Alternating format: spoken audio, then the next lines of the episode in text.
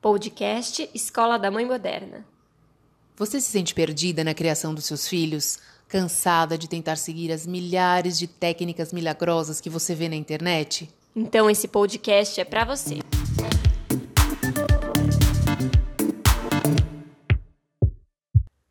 Olá, eu sou a Tatiana Tosi. O nosso podcast de hoje tem um convidado super especial, que é o Denis Pieroni, arquiteto, que é o nosso colunista, que traz para a gente várias informações úteis uh, e uma visão do pai moderno. E a gente escolheu hoje o tema para a gente falar um pouquinho sobre férias, né? Férias escolares, porque esse é um período muito conturbado para a maioria, né, dos pais, que a gente sai da rotina, muda toda, é toda uma dinâmica diferente, né, no dia a dia com as crianças. Mas acho que a mensagem principal que eu queria deixar para a gente começar aqui o nosso podcast de hoje é para que você se lembre das suas férias, como era legal, né? Hoje a gente perdeu um pouquinho isso, né?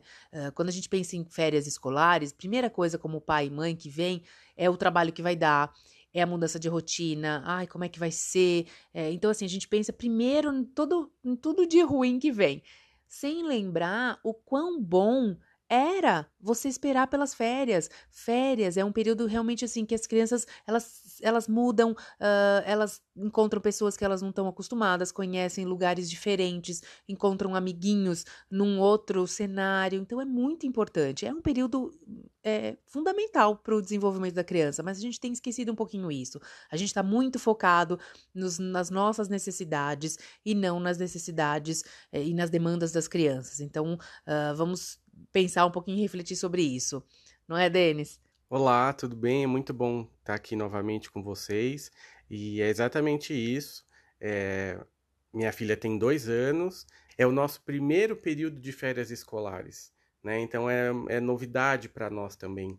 Mas é exatamente isso que você comentou, eu me lembro é, na minha época, é, porque nós até cogitamos em deixá-la na, na escola, naquelas colônias de férias, mas depois eu, eu lembrei da minha infância, o quanto eu esperava que eu, esse momento das férias chegasse, e o quanto era legal curtir é, tudo isso fora do ambiente escolar. Então eu e minha esposa fizemos uma, uma escala, uma força-tarefa é, e dividimos nossa agenda para conseguir é, dar atenção para Laura e ao mesmo tempo conseguir é, dar conta da nossa agenda.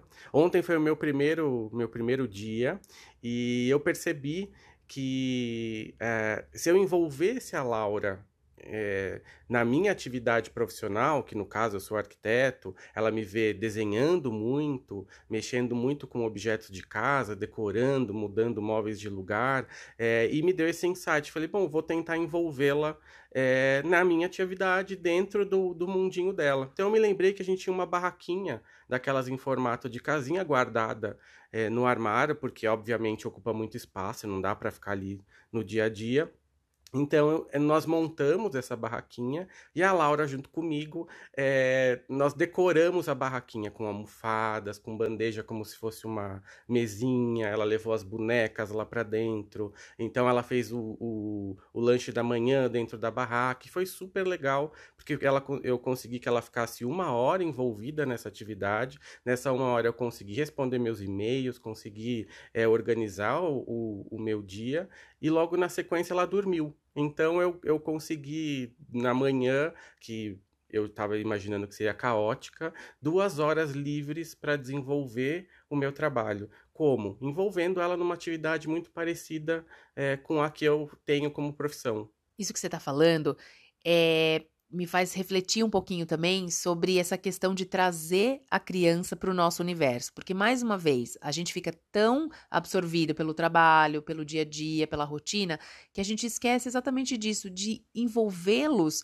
nesse no trabalho do dia a dia, né? Traz um pouquinho a criança, aproxima, engaja ela no que você está fazendo, até é uma forma dela compreender melhor aquilo que a gente está fazendo e o momento que você fala, olha, agora a mamãe não pode, agora o papai não pode, porque eu tenho que fazer fazer algo importante relacionado ao trabalho.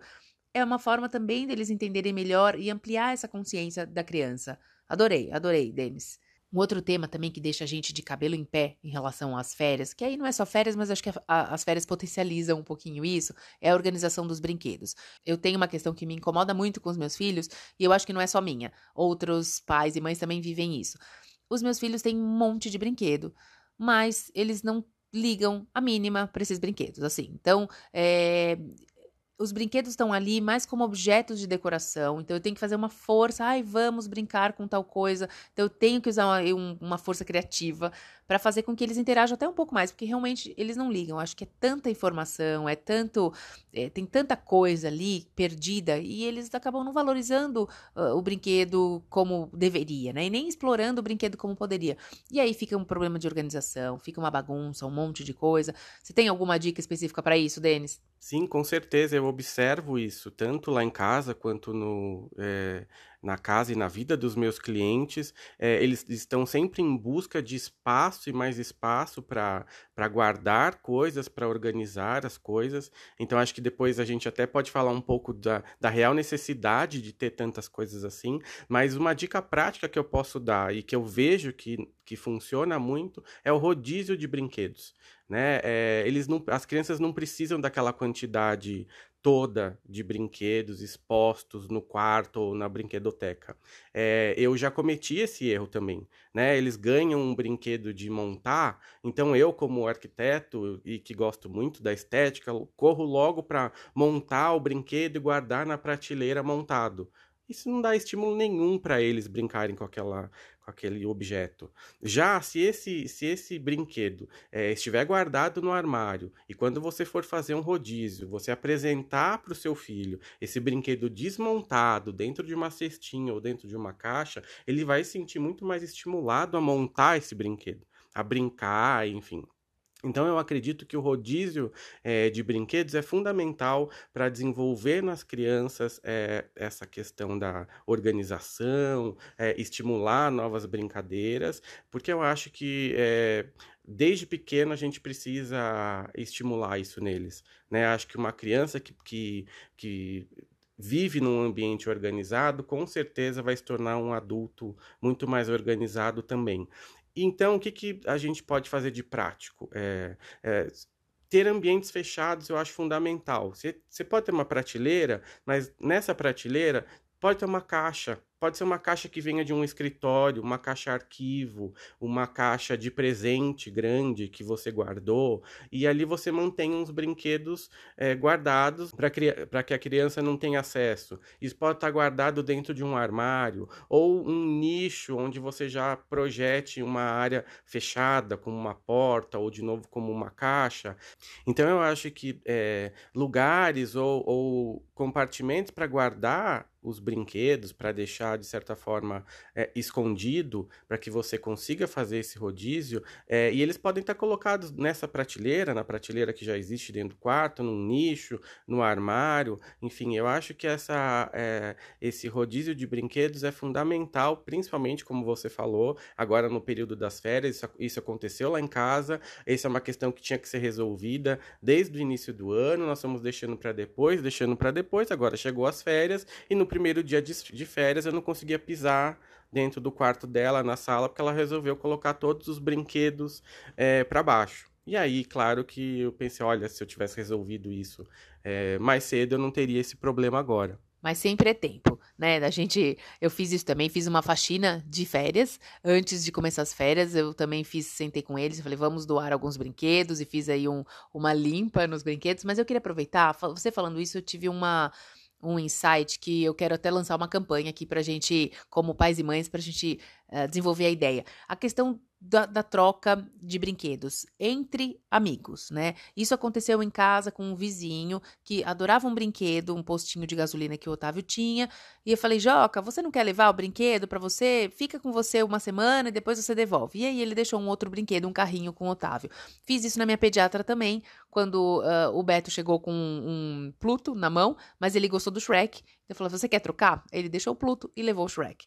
Então, é uma questão, a gente tem, a gente tem dois conceitos aí, né? Primeiro ensinar a criança a não ficar tão apegado, então tem que cuidar para ela poder brincar e para outras crianças também brincarem. É uma forma de incentivar a troca de brinquedos, né, entre crianças e também da criança aprender a cuidar de um brinquedo que não só ela vai brincar, mas outras crianças também podem brincar. Então eu acho que é uma maneira de economizar e de também ensinar um conceito diferente de sustentabilidade para os nossos filhos. Chega uma hora que a gente também não tem mais criatividade para brincar em casa, né? Pra gente, a gente já não tem mais repertório para mostrar, para brincar, haja criatividade. Então, uma, das, uma dica bem bacana é a gente aproveitar realmente as praças, né? Porque toda cidade aí tem a sua praça. Aqui em São Paulo a gente tem várias opções, né, Denis? E você tem uma experiência bem bacana e algumas coisas para trazer e compartilhar com a gente em relação a isso. Sim, esse esse é, é, existe um movimento atualmente na cidade de São Paulo, e isso envolve a arquitetura, é, das pessoas e da sociedade se mobilizando para conseguir é, com que as coisas aconteçam. Né? As pessoas entenderam que não dá para ficar esperando que a prefeitura é, mantenha aquela praça, faça uma reforma. Então, acho que as pessoas finalmente acordaram e estão indo atrás do, de defender os seus interesses e os interesses dos pequenos, nesse caso, principalmente. Então, eu tenho dois exemplos super legais de praças públicas que foram recentemente é, reformadas e foi a população, a sociedade da cidade de São Paulo que conseguiu que isso acontecesse. O primeiro exemplo é a Praça Sol Pérez, que fica no Morumbi, ali atrás do Shopping Morumbi. É uma praça super legal, toca música clássica o tempo todo, o dia todo. Tem um é, um chafariz super legal para as crianças brincarem, tem brinquedos de madeira, é super bem arborizada. E foi a, a, a, o pessoal do bairro que conseguiu, junto ao Shopping Morumbi, um patrocínio, e aí outras empresas se envolveram, e essa reforma foi possível. E hoje a cidade e o bairro pode, pode usufruir desse, desse equipamento urbano tão interessante.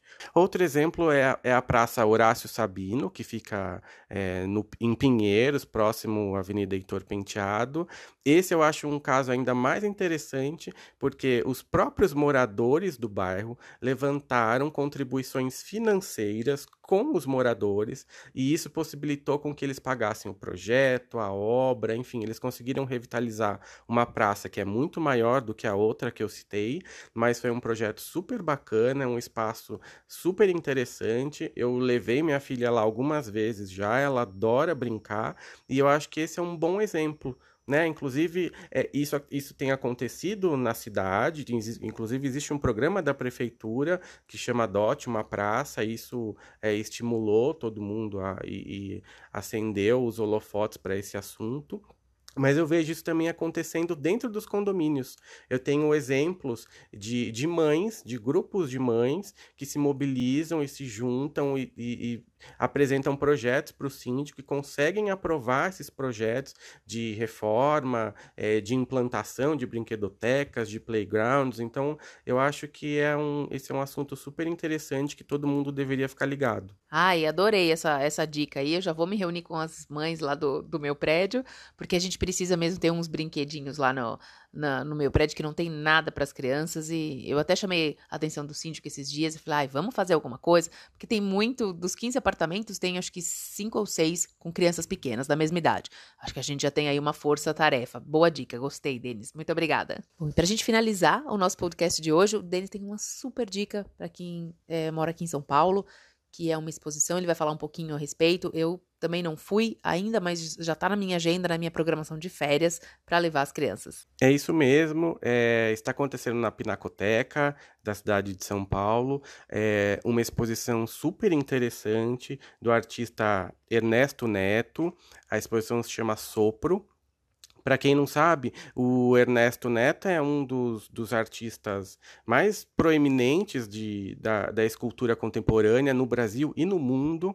Então, eu acho que as nossas crianças precisam é, conhecer e ter essa experiência. É, são 60 obras que estão expostas na Pinacoteca e uma obra é, em especial que foi pensada para essa exposição. Então, ela está na área principal da, da Pinacoteca e essa obra é promove a interação principalmente das com as crianças. Então, é, é, essa exposição está em cartaz até o final desse mês de julho. É, acho que vale a pena aproveitar as, as férias e, e correr lá para conhecer. Denis, mais uma vez, super obrigada por você compartilhar com a gente não só o seu conhecimento, mas como a sua visão de pai moderno. É, é muito rico para nós termos essa, compartilharmos essa, essa, essa visão, esse ponto de vista que é bem bacana. Espero que vocês tenham gostado do episódio de hoje. Conecte-se com a gente através das redes sociais, arroba Escola da Mãe Moderna. Até o próximo episódio.